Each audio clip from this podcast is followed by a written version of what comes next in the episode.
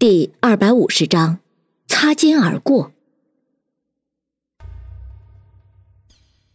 林阳一听声音，觉得声音很熟悉，还没有来得及分辨是谁，觉得头顶压力陡增，马上抬头看去，只见一个庞然大物从上面砸了下来。林阳啊了一声，还没有反应过来，突然一个强有力的大手抓住了他的手，一把把他拉了回来。林阳一个趔趄，扑到了那个人的怀里。紧接着，砰的一声，从天而降的庞然大物砸在地上，顿时摔得粉碎，碎片溅得一地都是。林阳挣扎着想挣开，却发现抱着他的居然是云峰。云峰哪里会让林阳挣开，反而抱得更紧，同时一脸紧张的说道：“怎么样，你没事吧？”林阳看着云峰一脸焦急的样子，惊吓之余反而有一丝甜蜜，煞白的俏脸马上笑道：“没事，看把你吓的。”“没事就好，没事就好。”云峰心有余悸。林阳这时才发现，云峰居然吓得脸色苍白，而且抱着自己的身体都有点颤抖，不禁大为感动。轻轻的靠在他的怀里，柔声的说道：“别担心，我不会轻易出事的。”这时，云峰的身后却传来一个人轻咳的声音，然后安然的声音便传了过来：“ 二位，我现在是不是应该再当一会儿观众，静静的看着你们？”云峰这时才惊醒过来，松开怀中的林阳。原来，刚才林阳表演完节目之后。后面的节目就显得很无聊，凌霜率先觉得无聊，便离开了。安然看了一会儿，也觉得无聊，便拉着云峰从后门出来透透气，顺便吸颗烟。谁知一出后门就发现了林阳，同时也发现了林阳的危险。刚才是安然喊林阳小心的，而云峰则是一个箭步冲出去，将林阳拉了回来。安然蹲下来看了看已经摔成碎片的高空坠物，居然是一个空调外机。安然抬头看了看，发现整个礼堂的每个房间都安装了空调，而空调的外机都是挂在外面的一个铁框里面。这个空调外机显然是在这个礼堂后门的正上方，就是不确定是哪一层楼。安然抬头想让确认一下是哪一层的时候，云峰却突然脱口而出道：“是第五层。”哟，眼力这么好？不是眼力，从这个空调摔碎的程度来看，只有最高层第五层摔下来，才能成现在这个样子。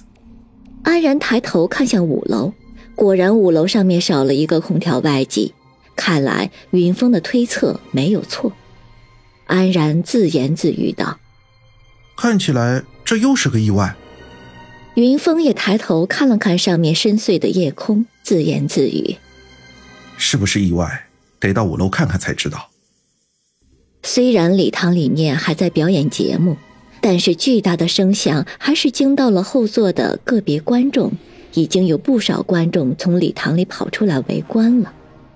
云峰抬头看看人群，突然一个机灵：“安然，你守住正门，我从后门上去。”如果不是意外，那个人可能还在五楼。安然瞬间明白了云峰的意思，马上点了点头，向礼堂的正门跑去。可就在这个时候，礼堂的旁边突然传来一个女人的声音：“什么人？站住！”啊！云峰和安然心中一凛，两个人面面相觑。安然脱口而出道：“是凌霜。”说着，安然率先向传来声音的方向跑去。云疯子拉着林阳紧紧的跟了上去。三个人拐过礼堂的墙角，在礼堂的另一面，赫然发现凌霜正一脸狼狈的跌坐在草丛中。安然赶忙上去将凌霜扶了起来，并问道：“怎么回事啊？”凌霜一脸的惊魂未定，指了指楼上，说道：“我刚才在学校里散步，听到你们这边有响声，便跑过来看看。谁知道刚跑到这里。”就看到二楼有个人，居然从上面跳了下来。这个人有正门不走，反而从这里偷偷的跳下来，肯定有鬼。